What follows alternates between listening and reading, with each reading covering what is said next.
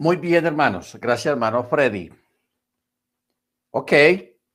El día lunes tuvimos una clase muy particular acerca de, Éfrata y del llanto de Rachel y toda aquella cuestión que ocurrió aquí en esa época. Hoy vamos a ocuparnos de un texto que está en Mateo 9, 20 y 21. Y en Mateo 14, 36 y Marcos 6, 56. Ok, el primer texto de Mateo capítulo 9, verso 20 y 21 dice de la siguiente manera. He aquí una mujer enferma de flujo de sangre desde hacía 12 años se le acercó por detrás y tocó el bordo de su manto porque decía dentro de sí, si tan solo tocara el bordo de su manto, seré salva. Luego, ahí mismo en Mateo capítulo 14, verso 36, dice, y trajeron a él todos los enfermos y le rogaban que les dejase tocar solamente el bordo de su manto y todos los que le tocaban quedaban sanos. Amén. Luego en el texto de Marcos, capítulo 6, verso 56, dice, y donde quiera que entraba, o sea, hablando de Yeshua, en aldeas, ciudades o alquerías o campos, ponían en las calles a los que estaban enfermos y les rogaban que les dejase tocar siquiera el borde de su manto y todos los que le tocaban quedaban sanos. Muy bien. Vamos a ocuparnos primero de Mateo 20, 9:20. Mateo 9:20 nos habla de una mujer que tenía una hemorragia constante, o sea, un flujo de sangre muy constante. Y esta enfermedad o esta situación ya llevaba 12 años con esta situación. 12 años en mucho tiempo. La vida de esta mujer, hermanos, en aquella época era muy complicada, porque su estado de, o sea, de impura por, por su, por tener aquella hemorragia continua, asistir al templo y siempre tenía que estar apartada. Eh, no podía ir a la sinagoga tampoco y no podía mezclarse mucho con las demás personas. O sea, era una vida complicada. Vamos a mirar un contexto en Levíticos 15, 19. Yo creo que entendamos la situación de esta mujer y por qué ella se acerca a Yeshua de la forma como lo hizo. 15, 19 dice, cuando una mujer tenga flujo de sangre, que sea el flujo regular de su cuerpo, permanecerá siete días en su impureza legal y cualquiera que la toque será impuro. ¿Ok? Entonces, esta era la situación de ella. O sea que llevaba 12 años sin ir a la sinagoga, 12 años sin ir al templo, completamente apartada de las personas por su estado de tamé, así se le llama, tamé. Entonces, aparte de eso, ella ya había gastado parte de su dinero, mucho dinero, en médicos, y ninguno daba con la solución de su problema. O sea, nadie lograba sanarla. O sea, era una situación complicada. Ella en esta condición, hermano, según la ley, en aquella época, no podía tocar a nadie, porque la persona que ella tocara estaba impuro y tenía que hacer tevilá, o sea, inmersión. O sea, una situación complicada. Cuando ella oye de Yeshua, cuando ella oye de Yeshua, entonces ella cree que Jesús es el Mesías. Porque sucede, hermanos, que ustedes saben que hay una profecía, hay una profecía eh,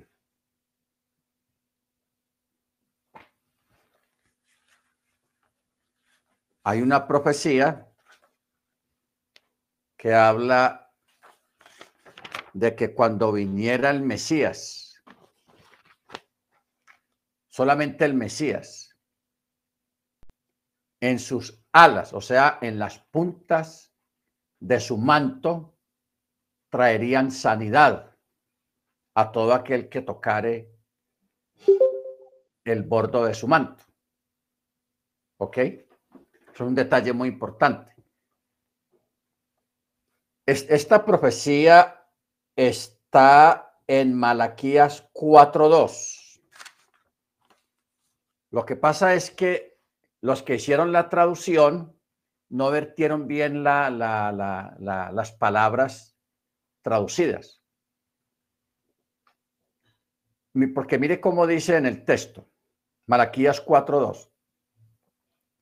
Mas a todos los que teméis mi nombre, nacerá el sol de justicia, y en sus alas traerá salvación y saldréis y saltaréis como becerros de la manada. Para uno entender este texto hay que hacer una exégesis, hay que ir al diccionario y buscar eh, qué quiere decir alas y qué quiere decir salvación. Si nosotros pasáramos al lado al texto hebreo, donde dice, besareja la gem yarei, chemi acá umarpe. Aquí hay dos palabras claves. La palabra umarquepe y la palabra bicanafei. Umarpe bicanafei. Luego dice Bensatem upisten keglei marebek. O sea, cuando se hace una transliteración del hebreo al español, se leería de la siguiente manera. Mas a vosotros los que teméis mi nombre, nacerá el sol de justicia. Y en su manto, que es canaf. La palabra manto en hebreo es canaf. Y dice, y en su manto traerá marpé, sanidad. Y saldréis y saltaréis como becerros de la manada. Entonces aquí están las dos palabras, umarpé y bicanafei. O sea, eh, la palabra marpé, marpé, y la palabra canaf, alas, canaf. Porque la palabra canaf eh, tiene una gran cantidad de significados. O sea, la palabra canaf quiere decir alas, quiere decir punta, quiere decir bordo. Bordo. Cuando se hablara de la punta de un techo, no diría punta del techo, sino canaf. Ahí está la palabra canaf.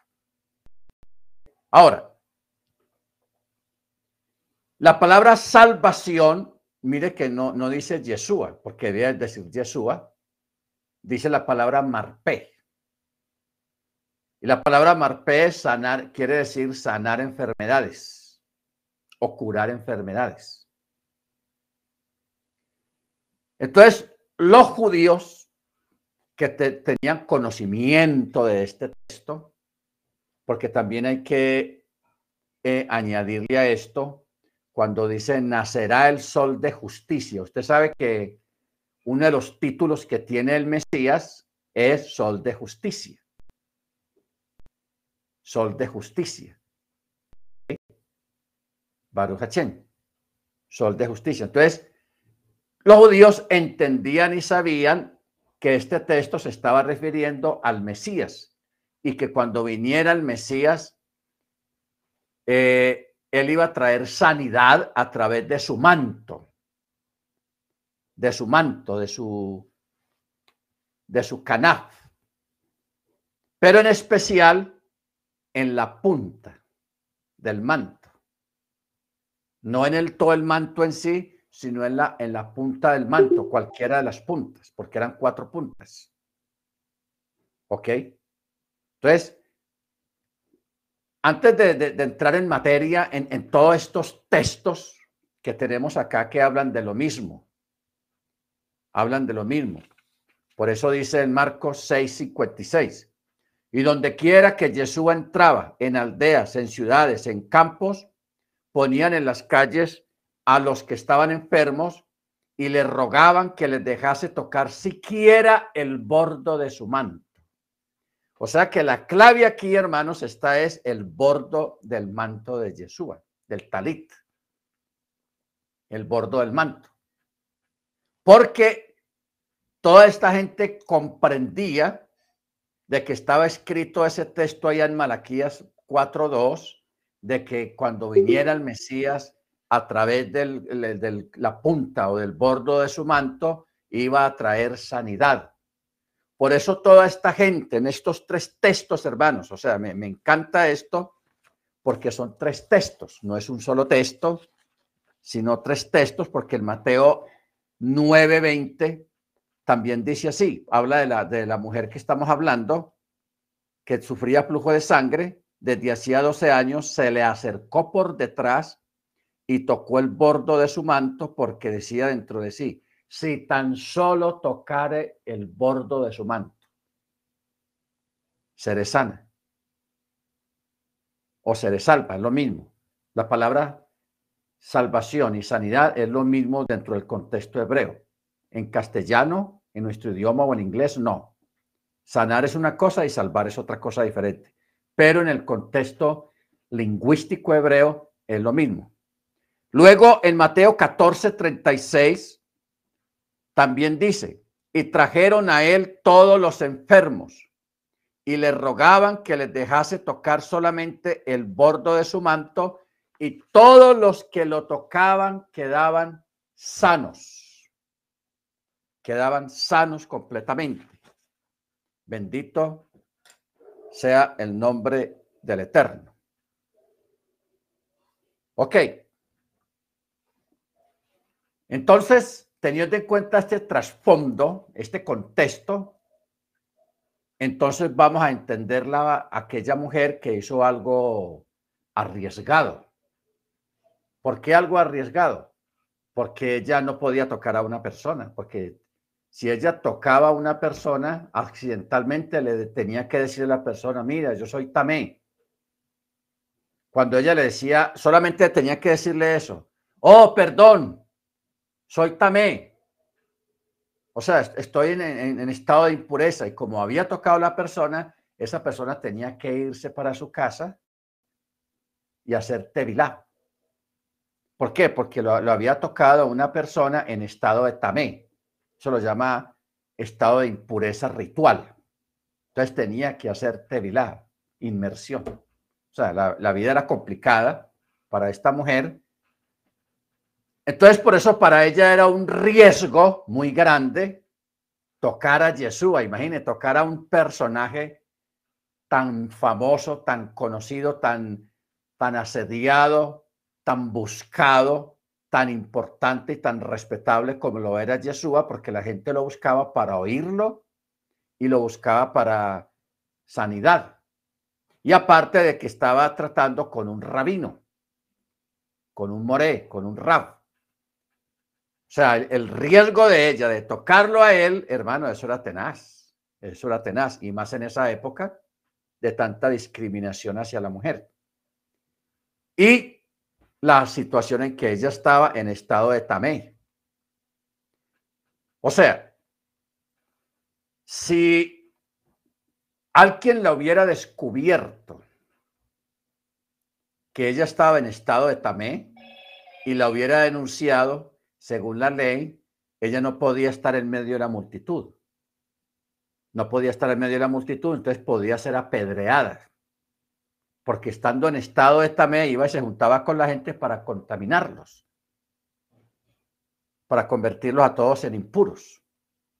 No estamos entendiendo. O sea, estamos hablando de una mujer con valor, con carácter y con fe. Mucha fe. Eso es lo que necesitamos en este tiempo. Mujeres de fe, que creen, le creen al Eterno, creen en las promesas del Eterno y que hacen esos actos de fe como lo hizo esta mujer, porque ella apenas toca el bordo del manto de Yeshua, Yeshua sintió, sintió que de él salió virtud, salió sanidad, salió salvación. Entonces él pregunta, ¿quién me ha tocado? ¿Quién? De los discípulos le dicen, pero maestro, ¿cómo preguntas eso si está, hay mucha gente? O sea, la gente lo apretaba, la gente estaba alrededor de Yeshua porque había una multitud que querían oírlo. Pero Yeshua insiste, al quien me ha tocado, por no decir de una forma especial, porque he sentido que salió virtud de mí.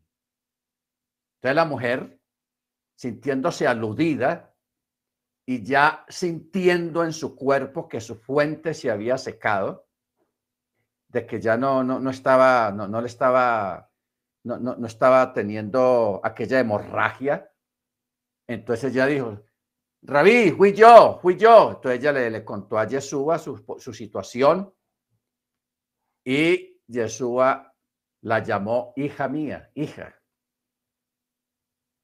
Hija, tus pecados te son perdonados. Vamos a leer el texto. Mateo uh, 9:20.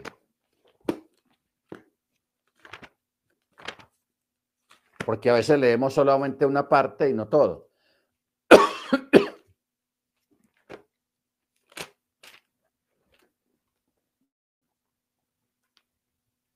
Dice, he aquí una mujer enferma de flujo de sangre de hacía 12 años se acercó por detrás y agarró, aquí dice agarró, agarró el bordo del manto.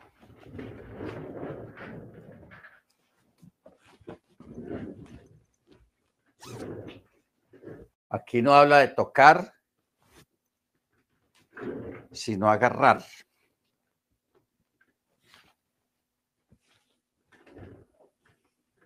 Aquí tenemos unos sit que esto es prácticamente lo que ella agarró. Agarró los sit los tocó así, y ahí mismo que ella toca el bordo del manto, ella inmediatamente siente la sanidad y el mismo Yeshua también sintió que ahí pasó algo, algo grande, algo sobrenatural. Entonces, Verso 21 dice, porque decía dentro de sí, si tan solo agarro el bordo de su manto, seré sanada.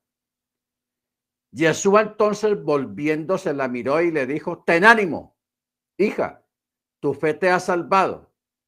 Y la mujer fue sanada desde aquella hora. Obtuvo su sanidad. De las otras sanidades que debieron de ser cientos, cientos y hasta miles, porque realmente los evangelios nunca han relatado la gran cantidad de milagros que hubieron en aquel tiempo, en, aquellos tres años de ministerio de Yeshua, donde miles de personas debieron de ser sanadas porque esa era la fama de Yeshua, el que sana a la gente, el que cura, el que levanta muertos, el que endereza gente que está con enfermedades terribles, eh, levanta paralíticos, da la vista a los ciegos, el oído a los sordos, hace hablar a los mudos, en fin, toda una serie de enfermedades típicas de aquella época fueron sanadas. Fueron sanadas porque en los tres textos que tenemos acá, dice que las multitudes, cuando Yeshua llegaba a algún pueblo, alguna ciudad, lo primero que hacía la gente era sacarle los enfermos. Todos los enfermos los sacaban y todos le pedían permiso para tocar solamente el bordo de su manto. Habían algunas excepciones, como están relatadas en las escrituras, donde la gente personalmente le decía, maestro, si tú quieres puedes sanarme. ¿Ok? Pero por lo general, la gente procuraba era tocar el canap, el bordo del manto de Yeshua. Bendito sea su nombre. ¿Ok? Bueno, ahora vamos a, a mirar sobre en sí qué es el manto, qué es el talit. Y donde hay otros contextos acerca de esta prenda que es típica para los hombres. Ah, en el Salmo 17.8 dice, guárdame como a la niña de tus ojos, escóndeme bajo la sombra de tus alas. Aquí vuelve y menciona otra vez la palabra bicanefa. Bicanefa. Chomreni keichon bat ajin betzel kenafeja tastireni. Guárdame como a la niña de tus ojos. Chomreni Keichon Bat Ajin, niña de tus ojos. Luego dice, Betzel, escóndeme, que nafeja debajo o en la sombra de tus alas. Que nafeja tastireni.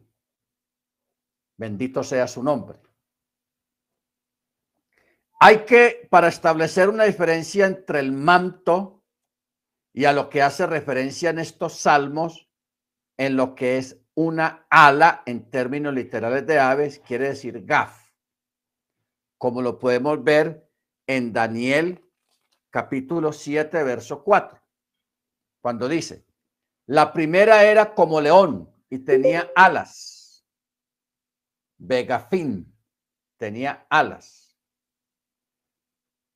Aquí la palabra vega fin está hablando de alas literales de una, de una ave, las alas del águila, las alas del cuervo, las alas de la paloma, en fin, que si tiene otra palabra diferente, que es vegaf, vegaf.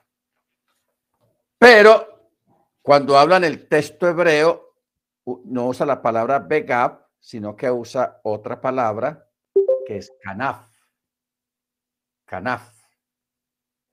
Bendito sea su nombre. Canaf. Muy bien. Vamos a, mirar ahora de qué se componía la vestidura de los varones en aquella época. Eran cuatro piezas. Primero está la túnica o jaluk, que era un vestido largo y algo suelto, hecho de lino o lana, que cubría el cuerpo, los brazos y las piernas. La túnica, el haluk. Luego sobre la túnica estaba el manto o estaba el talit, que era una pieza cuadrada de tela fina, sin costuras, usada sobre la haluk o la túnica, que llevaba unos flecos o una borla en las cuatro esquinas. O sea, está hablando del talit. Los talit que usamos hoy en día, en cuanto a la tela, porque la mayoría de los talit son de tela delgada, de lino o de lana. Pero los talit de aquella época era una tela más gruesa y era un talit gadol, eran grandes, que llegaban casi hasta el piso, y en las cuatro puntas del talit estaban en cada punta habían los tzitzit. Estaban los tzitzit, que ya ahorita vamos a entrar en el, que el significado o para qué o qué son los tzitzit. Bueno, la otra parte del vestido del varón era la, la cobertura de la cabeza, posiblemente un turbante o un paño que cubría la cabeza, además del posterior del cuello y los hombros. Y luego estaban las sandalias. Las sandalias. Lógicamente, aparte del jaluk, del talit y de la cubierta de la cabeza y de las sandalias, estaba la ropa interior, que no era como la de hoy en día, que los boxers y todas esas cosas así, sino que era un trapo parecido a un pañal que los hombres se envolvían en, sus partes íntimas, partes privadas, y esa era la ropa interior en esa época. En esa época, ya con el tiempo fueron, se fue modernizando. Mire usted, yo creo que a muchos de nosotros nos tocó esa época cuando no existían los pañales a nivel industrial para los niños, sino que antes eran trapos. Era a, los niños los envolvían en un trapo y eso era un camello porque había que estar lavando cuando se ensuciaban esos trapos, había que lavarlos y mantener muchos trapos hasta que se inventaron los pañales para niños y ya hoy en día pues existen los pañales para adultos también. ¿Ok? Pero antiguamente todo era punta de telas y telas y telas y telas. Muy bien. Yo quiero que miremos un texto, hermanos, espectacular que está en el libro de Ezequiel. Libro de Ezequiel, capítulo 16.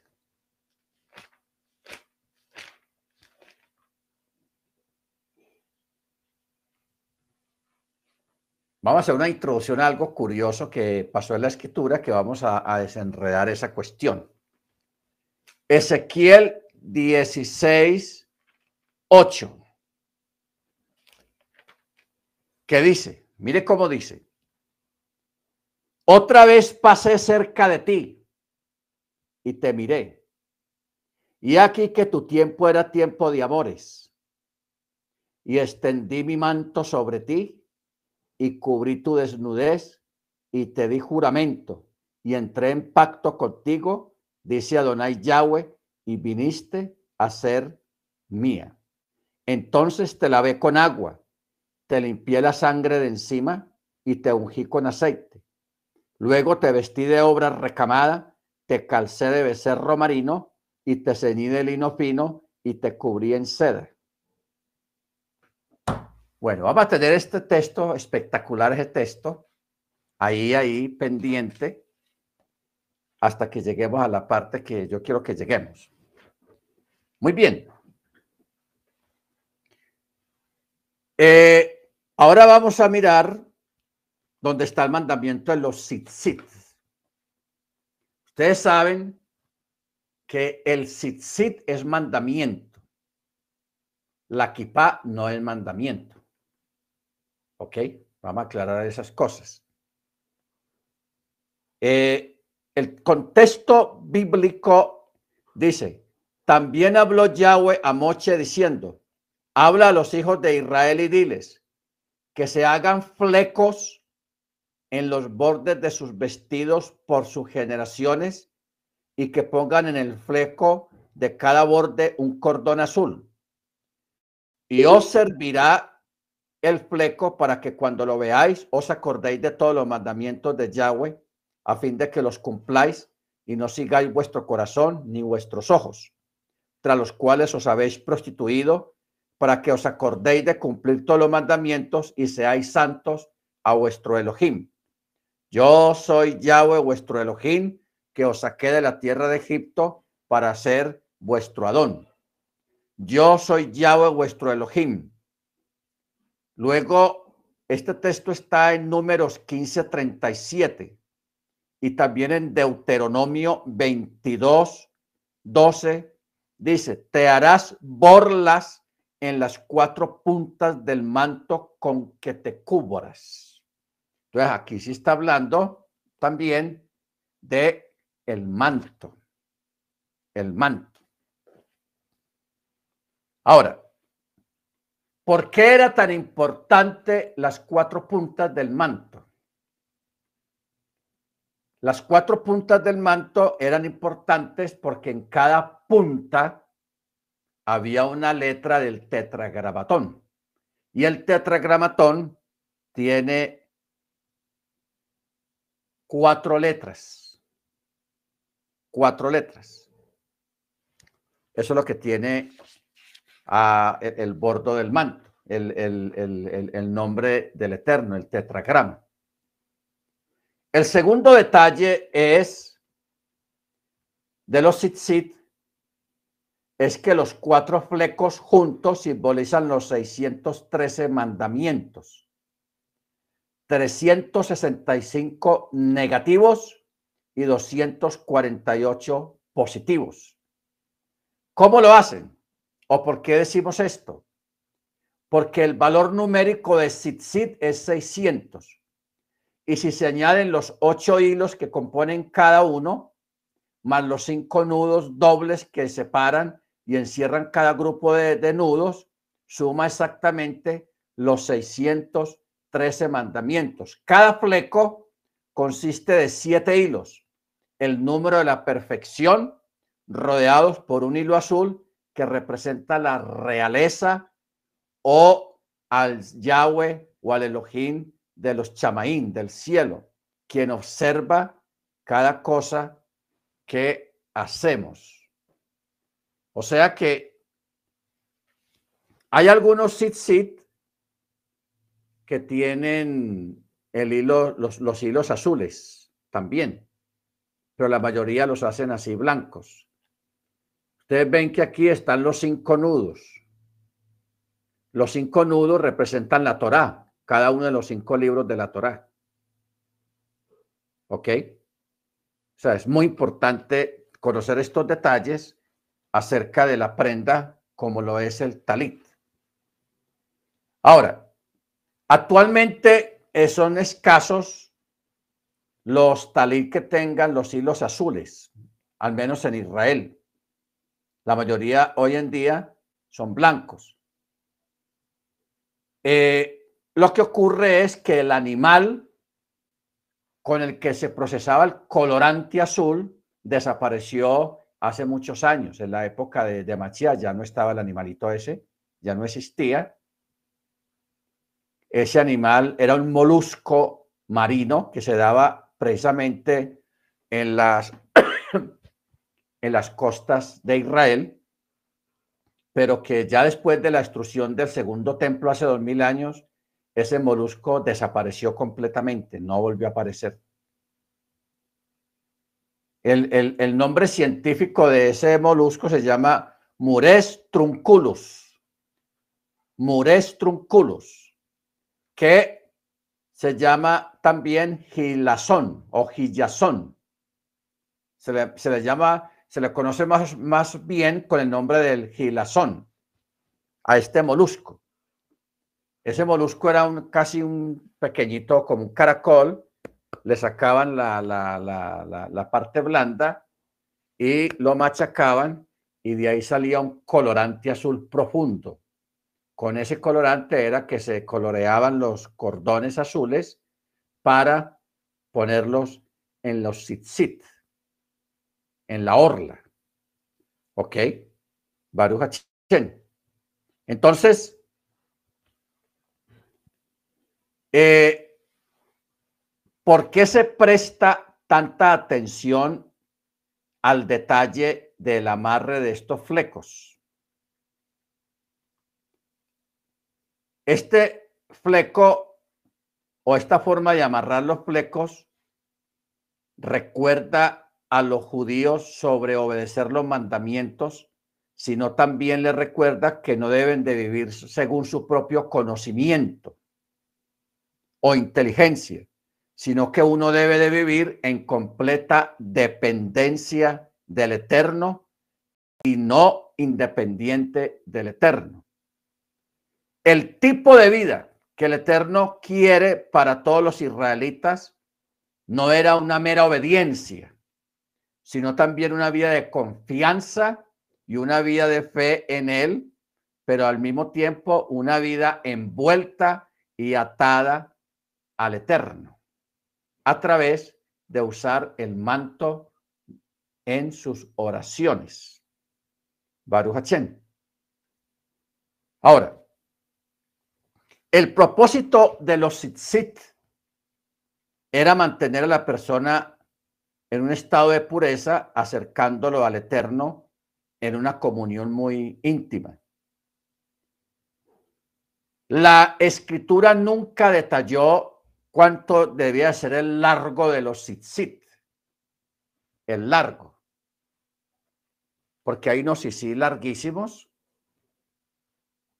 este tiene más o menos una cuarta y media. Por eso, en los tiempos de Yeshua, ustedes recuerdan que Yeshua reprende a los fariseos porque a ellos les gustaba ser vistos por la gente, llamar la atención.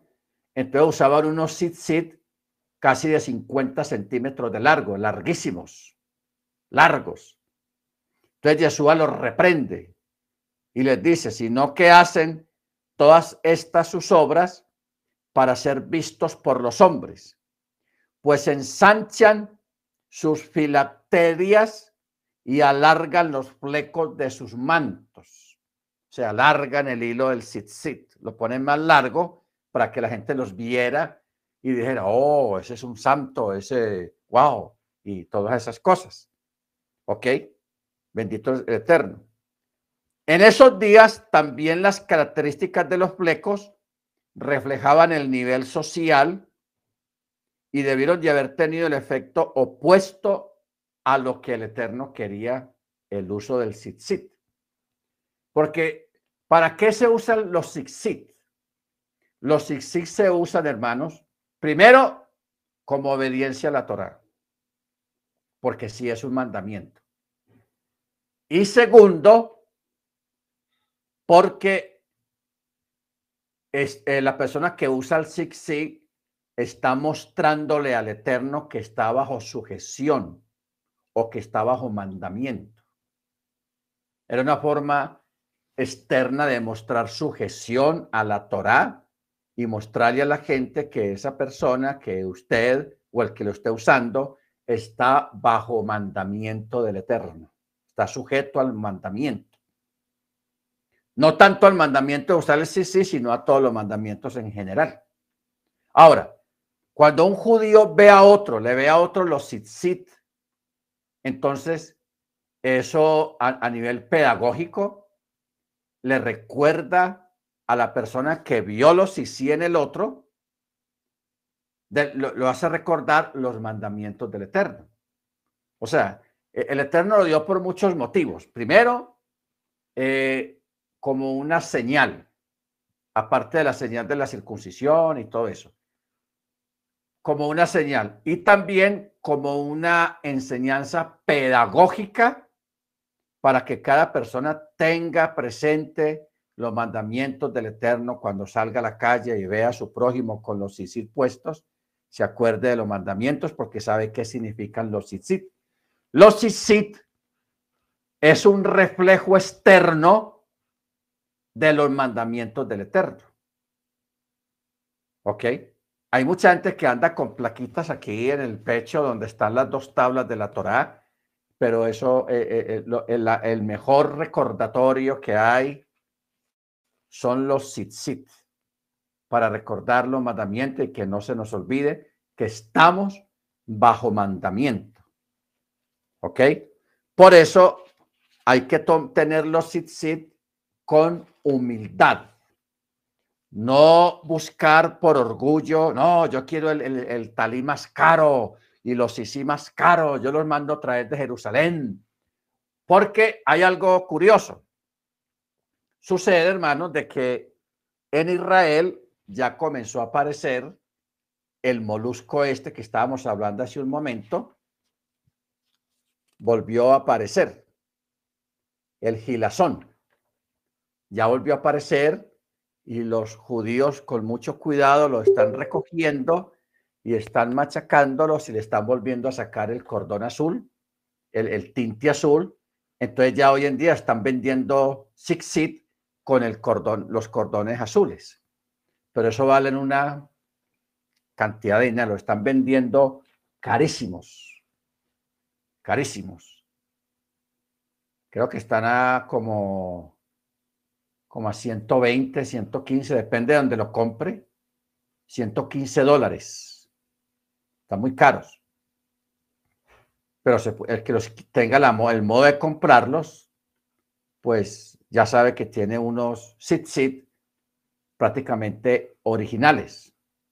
En cuanto a que ya están con, la tinte, con el tinte azul del gilazón. ¿Ok? Bendito el Eterno. Bueno, ahora sí vamos a entrar a otra parte de esto sobre el significado de del talit. Recordemos, vamos a, buscar unos contextos culturales. Recordemos, hermanos, de que en la antigüedad las mujeres no necesitaban usar talit. Nunca se acostumbró entre las mujeres ni fue mandamiento para las mujeres, solamente para los varones. ¿Por qué las mujeres eh, no tenía necesidad de usar talit, porque es bueno recordar que las mujeres, la mujer en aquella época, estaban exentas de muchos mandamientos. Estaban exentas. ¿Por qué estaban exentas? Porque la mujer eh, estaba bajo la autoridad del varón. Del varón.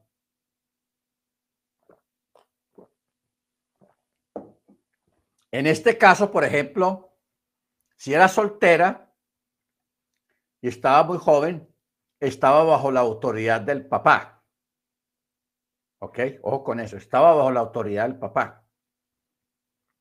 Por eso es que ustedes recuerdan un mandamiento donde si una niña o una joven hacía un juramento y el papá lo escuchó y vio que el juramento no era válido o era descabellado, el papá tenía la autoridad de cortar o de anular ese, e, ese juramento que había hecho la niña.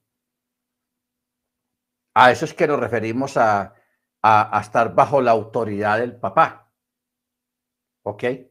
De igual manera, cuando la, la niña o la mujer ya está casada, entonces ya entra a estar bajo la autoridad del esposo ya el esposo es responsable de la mujer en muchos sentidos, en la parte económica, en su vestido, en la comida, en la protección y también en las oraciones. Ya ella quedaba bajo la cobertura de la oración del esposo, de las oraciones del esposo. ¿Ok? Entonces, por eso, la mujer estaba exenta de, usar talit.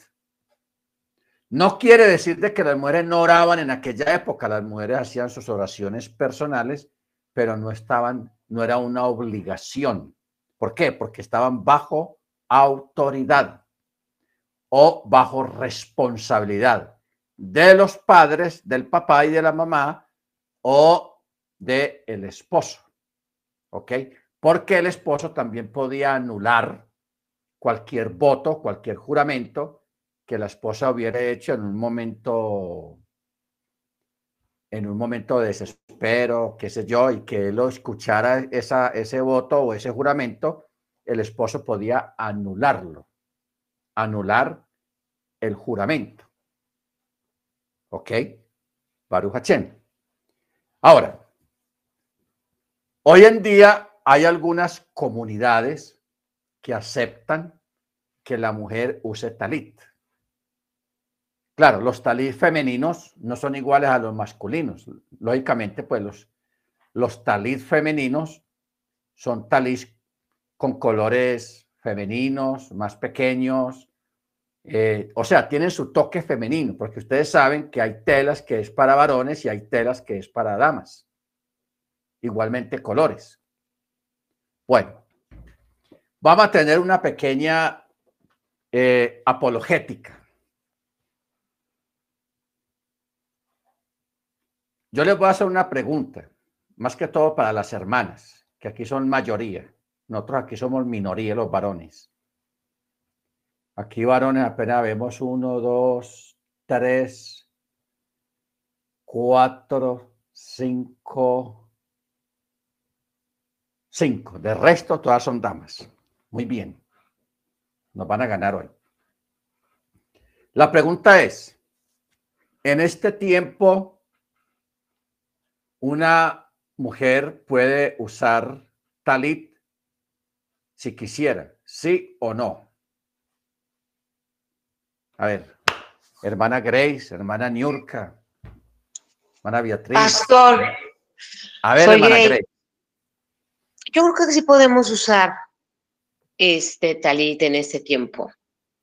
Yo creo que hay cosas que no, cosas como mandamientos que ya están en desuso y, y usar un talit para cubrirse la cabeza, pues nunca se dijo que, que no se podía. Entonces, de verdad, bueno, yo no, yo no tengo talit, nunca me he comprado uno, pero yo pienso que sí se puede. Ok, la hermana piensa que sí se puede.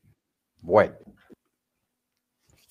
A ver, ¿quién Hermana Jennifer, dígame. Este, yo creo que no es el uso del talí, sino la importancia que se le da al talí al usarlo, como lo sí, O sea, tener la representatividad del talí, lo que significa, como lo manda la, la Torah, porque cualquiera puede usar un manto, puede ser una, una mascada, pero el talí tiene un significado muy profundo.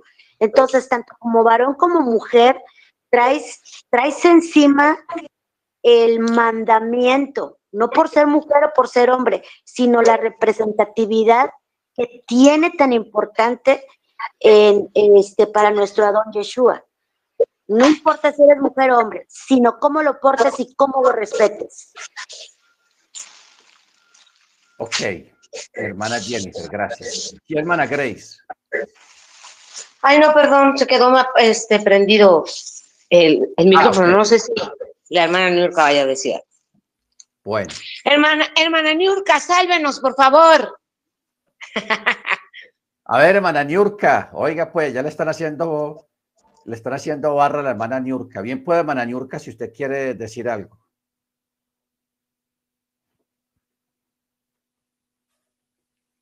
Bueno, la hermana Niurka pone un voto en blanco. Está bien.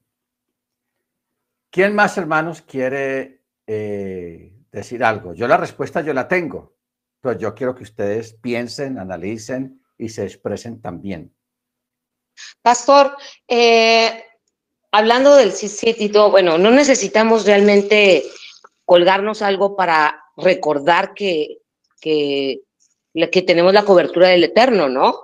Porque en una, en una de las citas bíblicas decía que la mujer este, es, que estuviera cubierta cuando orara por cuestión de los ángeles. ¿No? Sí. Entonces, ahí nosotros podemos decir, ah, bueno, eh, podemos, nos podemos cubrir con una manta, con un tipo talit, ¿no? Por cuestión de los ángeles. Entonces, pues también ahí dice que si podemos estar cubiertas. No sé si hable de los ángeles, que no los malajim, sino de los otros ángeles que se enamoraron de las, de las mujeres o por, por protección de, del Eterno, pero que realmente nosotros necesitemos un talit para recordar que necesitamos guardar mandamientos, pues no, es padre, es muy bonito, es una tradición, este, muy bonita, fue un mandamiento para los hombres y dijo de cómo se hicieran y cuántos nudos y todo. Eso es muy bonito y único, ¿no? En el mundo de todos los tiempos.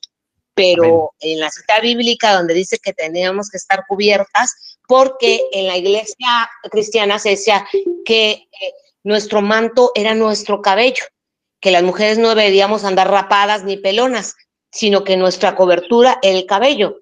Después hablaba que la cobertura de nosotros era nuestro esposo, nuestro hombre. Y las que no tuviéramos esposo, nuestra cobertura es Yeshua. Y Yeshua, pues, no es un manto, Yeshua es Dios. Entonces se le daba ese tipo de acepciones a esa cobertura. Amén. Muy bien. Ok, hermana Senia, bien puede.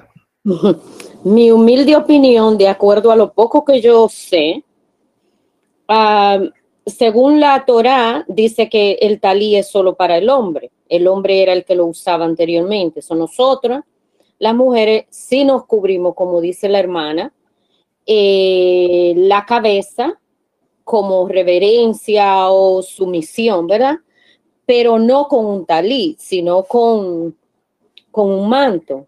So, de acuerdo a, la, a lo poco que he leído en la Torah, no dice que era costumbre, es, dice solo que es costumbre de hombre, no de mujeres. ahora, si los tiempos han cambiado, ya ahí es un poco diferente, pero no, eh, lo que yo tengo entendido es para el hombre, porque dice que lo usaban los hombres en la sinagoga en el momento de la oración, ¿verdad? Y, pero no he leído que diga que es para las mujeres. Esa es mi, mi humilde opinión. Sí, para nosotros. Amén. Su opinión es aceptada y recibida con toda la alegría. Bueno. Gracias. Muy bien. Entonces vamos ahora sí a, a dar una definición acerca de si es válido o se puede o no se puede que una dama use talit. Empecemos primero de que el talit inicialmente fue un mandamiento para los varones. Uso exclusivo, como ya lo explicamos ahora hace un momento.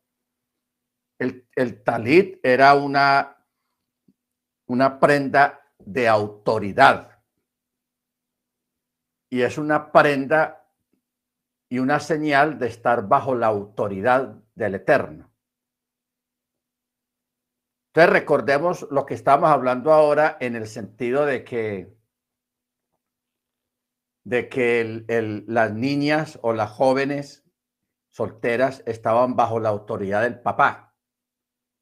Cuando la niña se casa o la joven se casa, viene a estar bajo la autoridad de el esposo. Muy bien, eso es Torah y así es. Recordemos, hermanos, de que cuando Yeshua vino, él vino y cortó con algunas costumbres israelitas que había en aquella época. Y algo grande que él hizo que de pronto no está escrito en ninguna de las cartas apostólicas o en los evangelios de una forma explícita, pero sí está, digámoslo, escrito entre comillas a través de lo que Yeshua hizo. O sea, acuérdate que Yeshua dijo, si no creéis a mis palabras, creedme por las obras, o sea, por lo que yo he hecho. Entonces vamos a algunas acciones de Yeshua. Porque Yeshua hizo unas acciones, hermanos, que en aquella época era una grosería, era en contra de la alajá, en contra del templo, en contra de, de muchas costumbres de aquella época impuestas al pueblo hebreo.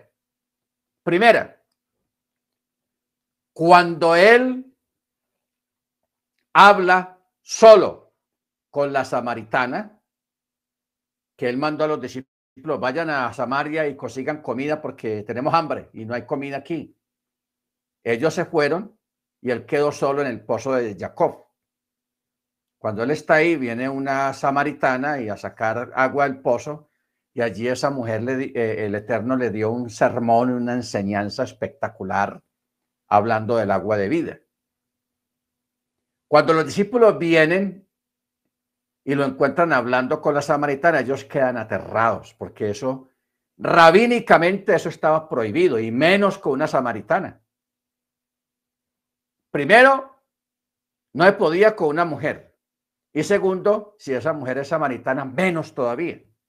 Pero Yeshua rompe los moldes sociales de aquella época y le da el mismo lugar a aquella mujer que a los mismos discípulos. O sea, Yeshua no escoge no es selectivo para enseñar. Él nunca dijo, no, las mujeres vayan para la casa a lavar la ropa y atender los niños, aquí solamente se quedan los varones. Nunca vamos a ver eso. Pero si uno va a los escritos rabínicos de los, de los, de los, de los rabinos antiguos, muchos rabinos sí lo hacían. Dígame usted, en esos videos de, de, canciones y de coros en las yesivas que montan en YouTube, dígame usted, ¿cuándo ha visto usted una mujer ahí en medio de los varones cantando? Siempre son varones solos que están cantando. Las mujeres no figuran por ningún lado. ¿Cierto? O sea, el judaísmo ortodoxo todavía conserva la costumbre antigua de mujeres por allá y los hombres por acá. O sea, la mujer siempre en el, ortodoxismo está relegada, conservando la misma línea de, los fariseos, de los saduceos, de, de, todos aquellos grupos de la época de Yeshua.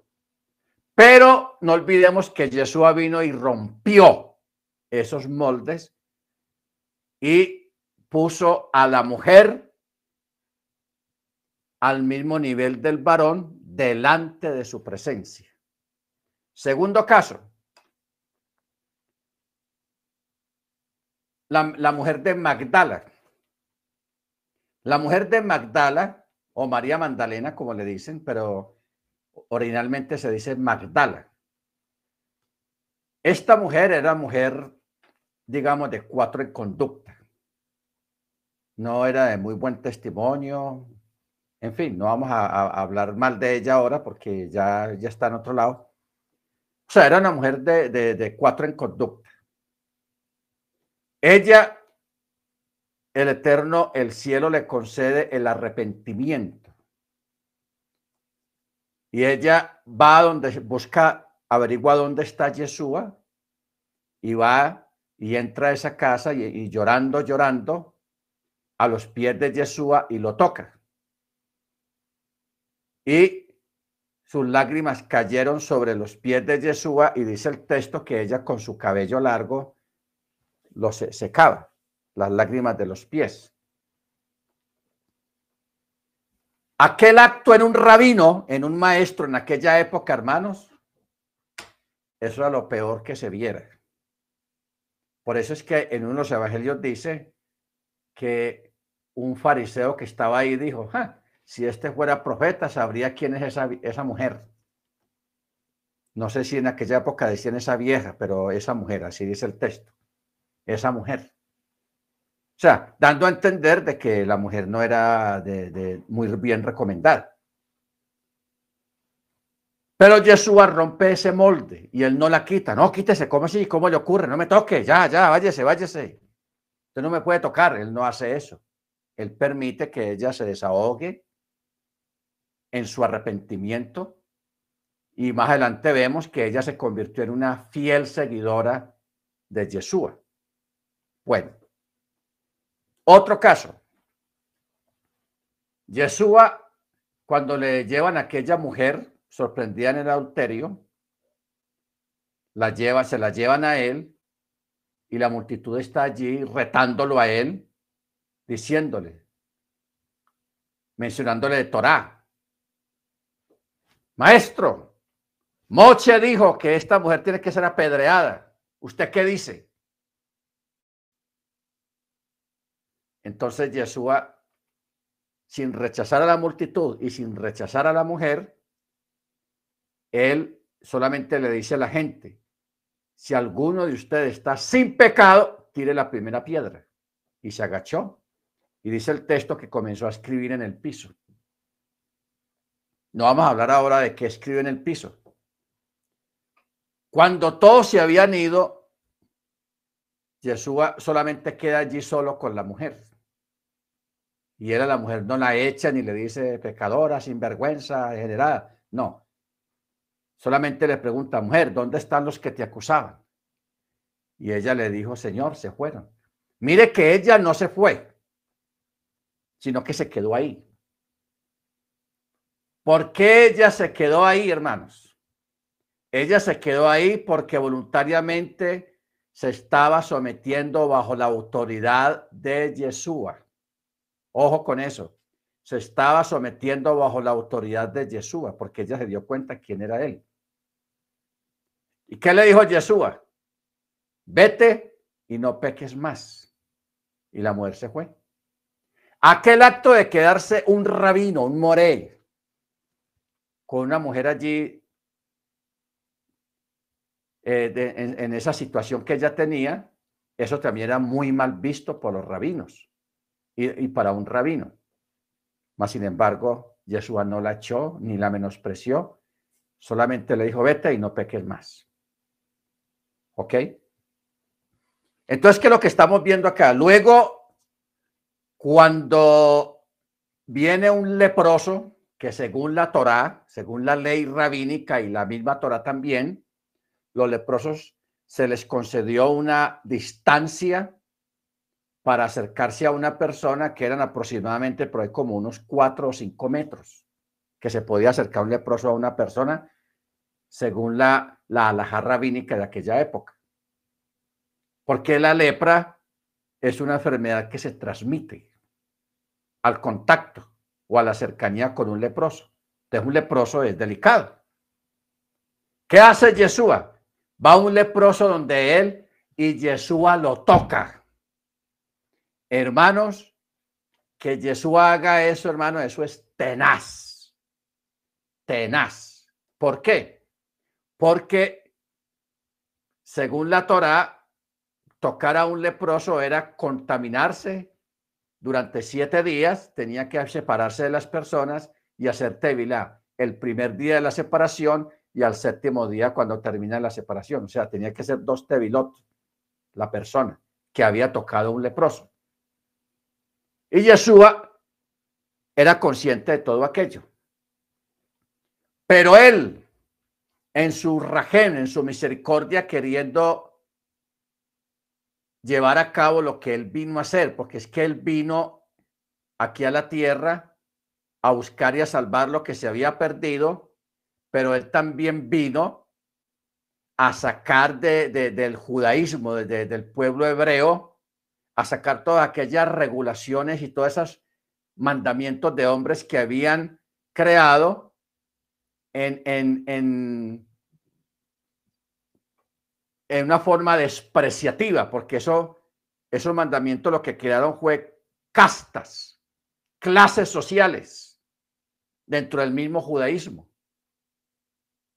El Eterno tiene sus brazos abiertos para el pobre, para el rico, para el feo, para el gordo, para el flaco, para el bonito, para el enfermo, para el aliviado, para cualquier persona. Él tiene los brazos abiertos, pero viene el judaísmo de esa época y empezó a, a través de leyes y de alajá y de cosas a crear una separación entre unos y otros. Ustedes por allá, ustedes por allá, los pobretones por allá, los feos por allá, los, en fin, a establecer una, una, una diferencia de clases sociales muy arraigadas que había en aquella época. Entonces, Yeshua vino a quitar eso. Pero lo más importante de todo es que Yeshua vino a poner tanto al hombre y la mujer a la misma altura. A la misma altura en cuanto al acceso a la presencia del Eterno. Porque no olvidemos, el que era responsable de orar, de las oraciones, de todo lo que tenía que ver con la fe y la práctica de la fe en la casa, era el varón o es el varón en el pueblo hebreo. Hoy en día, después de Yeshua, Yeshua al ponerlos a los dos al mismo nivel, ya es responsabilidad de los dos ¿Qué es lo que es responsabilidad de los dos? Celebrar el Shabbat, celebrar las fiestas, la oración, ¿ok? La oración. Eh, ya una, entonces en este caso, miren ustedes, en este caso ya se puede incluir el talit. Ahora, no, no hay un mandamiento porque no lo hay. Que diga que la mujer debe de orar con un talit. No hay, no hay un mandamiento. Pero teniendo en cuenta lo que Yeshua vino a hacer, lo que Yeshua hizo, de darle igualdad a las mujeres. Mire que, pongamos el caso de la resurrección. La, la, resurrección de Yeshua marcó un antes y un después de la historia de la humanidad. Porque cuando usted lee libros, siempre históricos, siempre dicen, ah, en el año tal, antes de, Jesús, o, no, antes de Cristo, o el año tal, después de Cristo. AC o DC. Antes de o después de. Siempre los libros al menos en inglés, en español, en alemán, en francés, de historia, siempre está marcado ese antes y después. Siempre antes de Cristo o después de Cristo. Entonces, lo, que marcó ese evento, ese acontecimiento tan grande en la historia de la humanidad, antes de Cristo y después de Cristo, es la resurrección. O sea, la resurrección es la máxima expresión de la fe de un pueblo que espera su levantamiento, que espera y que tiene esa esperanza y esa fe en también ser resucitados y ser salvos y entrar al reino y a la vida eterna. Porque Yeshua, Pablo lo dice, que Él es las primicias de la resurrección. Entonces yo me pregunto, ¿Por qué Yeshua no escogió al discípulo amado? Porque en ninguna parte él le dice amada a ninguna mujer, ni a su mamá, ni a sus hermanas, ni a Tabita, ni a Talita, ni a, ni a algunas hermanas conocidas en la escritura. No, él siempre dice amados. Y hay un discípulo que siempre se le llama el discípulo amado. ¿Quién es el discípulo amado? Johanán, Juan, que era uno de los apóstoles. Y Yeshua, aún dentro de los doce discípulos, él tenía otros dentro de ellos que los escogía aparte. No se los llevaba a todos, sino a ellos, tres o cuatro, a Pedro, a Juan, a Tomás, a Jacob. ¿Ok? Porque cuando él fue al monte de la transfiguración, él no se llevó a los doce discípulos. Él se llevó como dos o tres, no más. No los llevó a todos. Entonces uno me pregunta, ¿por qué Yeshua no escogió a ellos para que ellos fueran los voceadores, los que anunciaran, tuvieran el privilegio de anunciar y ser testigos de la resurrección? En cierto modo. O sea, los primeros en decir esa palabra, Yeshua resucitó. No se lo dio a los discípulos, a los varones. Se lo dio a las mujeres. Las mujeres fueron las primeras testigas y eso, hermanos, cuando uno mira todos estos contextos y todo lo que hemos visto y otras cosas más de, del comportamiento, de, del trato de Yeshua con las damas, uno se da cuenta de que él las estaba levantando, las estaba colocando a un mismo nivel de los varones. Hoy en día, Hoy en día, los que estamos bajo el nuevo pacto, sabemos y entendemos que tanto el varón como la mujer somos responsables de nuestros actos delante del Eterno. Somos responsables de orar. Somos responsables de celebrar el Shabbat, de celebrar las fiestas del Eterno, de obedecer el mandamiento y somos responsables individualmente de nuestra salvación individualmente. Ya el papá no es responsable de la salvación de, la, de, sus hijos, de las hijas, de las hijas en este caso. Ni el esposo es responsable de la salvación de la esposa. ¿Ok? Que se ore, el esposo ore por la esposa, eso es normal y eso está bien, es una obligación, orar los unos por los otros. Pero ahora también la esposa también ora por el esposo. Las mujeres también están llamadas hoy en día por esa igualdad que Jesús trajo para la mujer y para el varón, todos somos responsables delante del Eterno de orar por nuestra salvación, de velar por nuestra salvación, de guardar el mandamiento. Entonces, ahora, ahora ya sí se puede decir y aceptar de que si una mujer quiere usar un talit para hacer sus oraciones, lo puede usar. O sea, le está permitido por el estatus que la mujer tiene en este tiempo y en este momento delante del Padre, delante de Yeshua. ¿Ok? Ahora, no es obligatorio, tampoco. No es obligatorio. Pero si lo quiere hacer, lo puede hacer de acuerdo a todo lo que hemos mirado de cómo el Eterno sacó del anonimato a las damas, del menosprecio, de, de, aquella, eh, ¿cómo es que se dice la palabra? Repudio. Repudio. Repudio. Sí, de, de, tanto repudio de tanta cosa. Porque mire usted, según la Torá, una, una mujer no estaba habilitada para repudiar al esposo, pero el esposo sí podía repudiar a la mujer. Ya luego, más adelante, a punta de alajá, los sabios, sí, eh, anonimato también. Gracias, hermana Nurka. Eh, a través de la alajá, los sabios ya permitieron que una mujer también pudiera repudiar al marido porque vinieron los excesos, vino la, violencia física, vino la violencia emocional, eh, la violencia psicológica, o sea, muchas situaciones se fueron presentando en las comunidades, entonces ya se le permitió a nivel de alajá que una mujer pueda repudiar al marido, darle carta de repudio también, no solamente el varón. ¿Ok?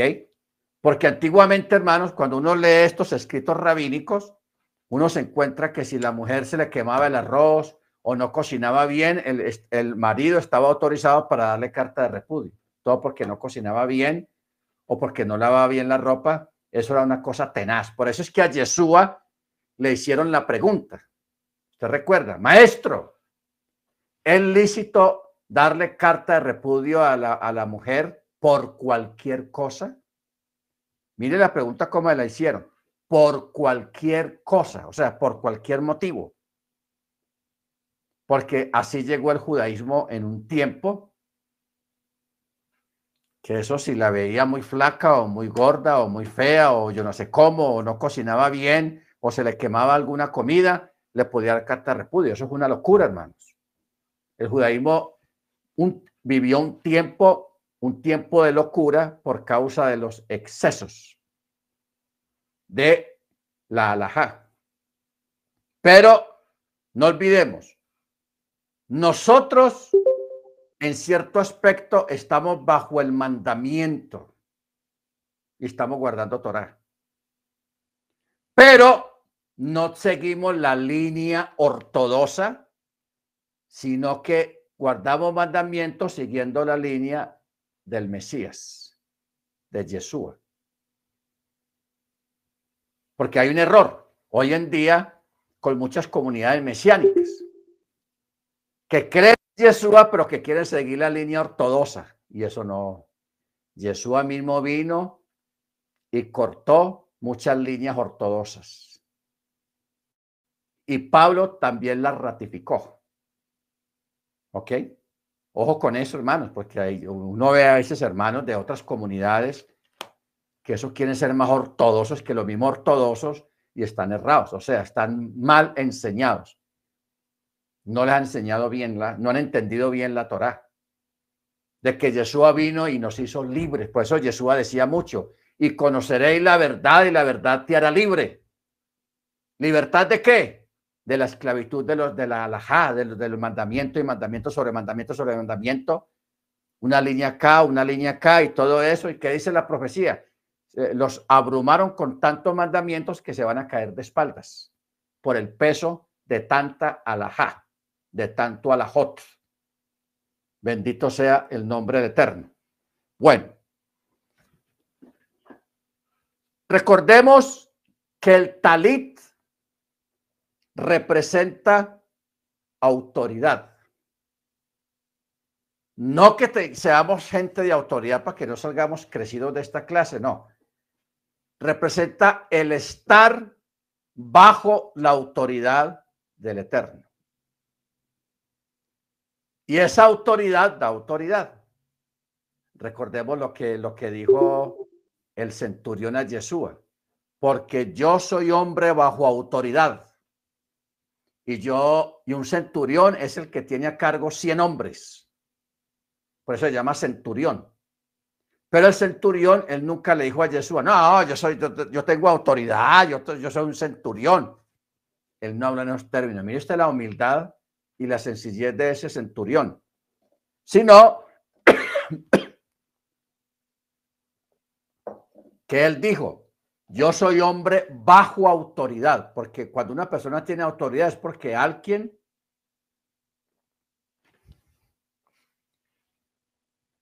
eh, ¿Me escuchan, hermanos? Hermana Grace, ¿me escuchan? Sí, pastor, sí, pastor, sí. Ya, es que la hermana Ángela dice que se, se me fue la voz. O sea, puede ser que a ella tiene un problema en, el, su celular. Bueno. Eh, decíamos, hermanos, de que el centurión humildemente, él está diciendo, yo soy hombre bajo autoridad, o sea, que él tiene gente sobre él, más grandes que él, jefes. Y esos jefes son los que le dan la autoridad a él sobre los 100. Por eso es un centurión. Entonces, él entiende lo que es la, el delegar autoridad a una persona. Por eso él dice, yo soy hombre bajo autoridad, yo estoy bajo obediencia de mis superiores. Y yo digo a este, ve allá, y él va, ven acá, y él viene. O sea, dándole a entender a Yeshua de que él con solamente, o sea, el centurión está reconociendo que Yeshua es alguien de autoridad, que tiene autoridad. Por eso él le dice, tú no tienes necesidad de ir a mi casa, solamente di tu palabra y mi siervo sanará. Tenás eso. Entonces, ¿qué pasa? Eso nos lleva, hermanos, a, una, a un caso que es el caso de vos, vos. Esto está en el libro de Ruth, capítulo 3, eh, verso 9. Ustedes recuerdan que Ruth era una moabita, extranjera, ya no era israelita. Pero se había casado con un israelita. Y el, esposo se, se, murió, era viuda. Y ella se fue con, con la suegra se fue con la suegra. Entonces, la suegra le había explicado a ella cómo tenía que hacer para que pudiera ella casarse y seguir con la seguir dentro del pueblo hebreo. Entonces ella le dice, el que tiene derecho más inmediato de casarse con usted se llama Boaz. Entonces ella va de noche cuando ellos estaban en, la labor de recoger las cosechas y ella se acuesta a los pies de Booz y le quita el manto. O sea, le, descubre los pies. Porque eso es una, esa era una, era una ceremonia que se acostumbraba en esa época de que cuando una muchacha, una mujer, que tenía derecho a, nivel de heredad y de familia, podía ejercer ese derecho haciendo esa ceremonia. ¿Cuál era la ceremonia? Que cuando el varón estuviera dormido, ella podía descubrirlo, o sea, quitarle el descubrir los pies y tocarle los pies.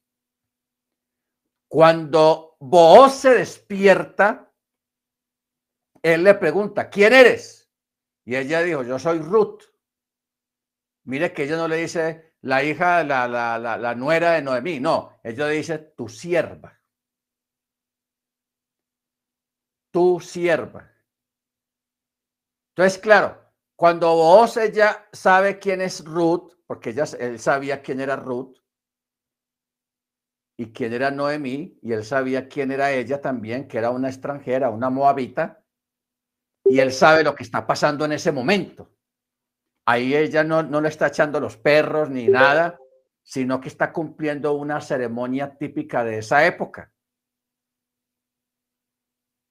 Ella se está ofreciendo en matrimonio. Por eso ella le dice, mire la palabra que ella le dice, extiende pues tu manto sobre tu sierva por cuanto eres pariente. Extiende pues tu manto. Vos era un hombre honrado, quien reconoció que ella pedía estar bajo su autoridad simbólica en cuanto al matrimonio. O sea que él sabía que Ruth tenía derecho a ser cubierta por su talit. Por su talit para obtener el derecho de casarse con ella y obtener el derecho familiar de los terrenos de Noemí y de sus hijos y casarse con la muchacha. ¿Ok? Bueno, todos ustedes recuerdan que ahora vimos un texto de Ezequiel 16. Yo, yo les dije, tengan en cuenta este texto que ahorita vamos a ver para qué, de qué se trata este texto. Ezequiel 16 en el verso 8. Aquí está hablando el Eterno. Ah, el Eterno. Dice, otra vez pasé cerca de ti y te miré. Y he aquí que tu tiempo era tiempo de amores. Y extendí mi manto sobre ti. Y cubrí tu desnudez y te di juramento y entré en pacto contigo, dice Adonai Yahweh, y viniste a ser mía. Aquí se está refiriendo a Israel. ¿Ok? Pero mire usted la forma como el Eterno le habla a Israel. Le dice, yo extendí mi manto sobre ti y cubrí tu desnudez. Y te di juramento, o sea, pacto contigo, y viniste a ser mía. Ya luego dice, te lavé con agua, está lavando el tevilá, te limpié la sangre de encima, te ungí con aceite. Ese texto para esa porción, para usted uno estudiarla y, darle profundidad, está bueno. Pero ya se nos fue el tiempo. Pero entonces, recordemos aquí, hermanos, el significado de lo que está pasando acá. En este caso, cuando vos, ella le dice a vos, extiende tu manto, o sea, cúbreme con tu manto, extiende tu misericordia que yo me pongo bajo su autoridad. ¿Ok? Bajo la autoridad del matrimonio. Bendito el Eterno. Y vos, él lo hizo. Él la cubrió con el manto. ¿Ok? Aceptándola en este caso. Bendito el Eterno. Pero mire usted qué usó él. El manto, el talit. Porque el manto a nivel poético, eso está en el Salmo 91. El que habita el abrigo del Altísimo morará bajo las alas. Ya sabemos que son las alas. Canaf. El manto. ¿Ok? En, cierto modo, las alas representan el talit del Eterno, como lo está diciendo aquí en Ezequiel 16, 8. Él mismo dice, extendí mi manto sobre ti. Ojo, extendí mi manto sobre ti, dice el Eterno. El manto de misericordia y de que Él nos recoge y nos ampara bajo su gloria y su autoridad. Bendito sea su nombre. Hermanos, se nos fue el tiempo, pero está muy interesante. Todavía faltan muchas cosas. Cuando Saúl rasgó el manto de Samuel, cuando el, profeta le entrega a, a, a Jeroboam el manto y lo parte en, 12, en, en, en diez pedazos. También cuando David cortó un, una punta del manto de, de, de Saúl allá en la cueva, todo eso tiene significados muy profundos y siempre tiene que ver con lo mismo, autoridad, con la autoridad. Amén. Bueno, mis hermanos, vamos a parar acá, vamos a orar, vamos a darle gracias al Eterno por esta clase tan interesante que hemos tenido. Y vamos a orar, vamos a pedirle a la hermana Grace para que tenga la bondad y nos dirija o nos dé la oración de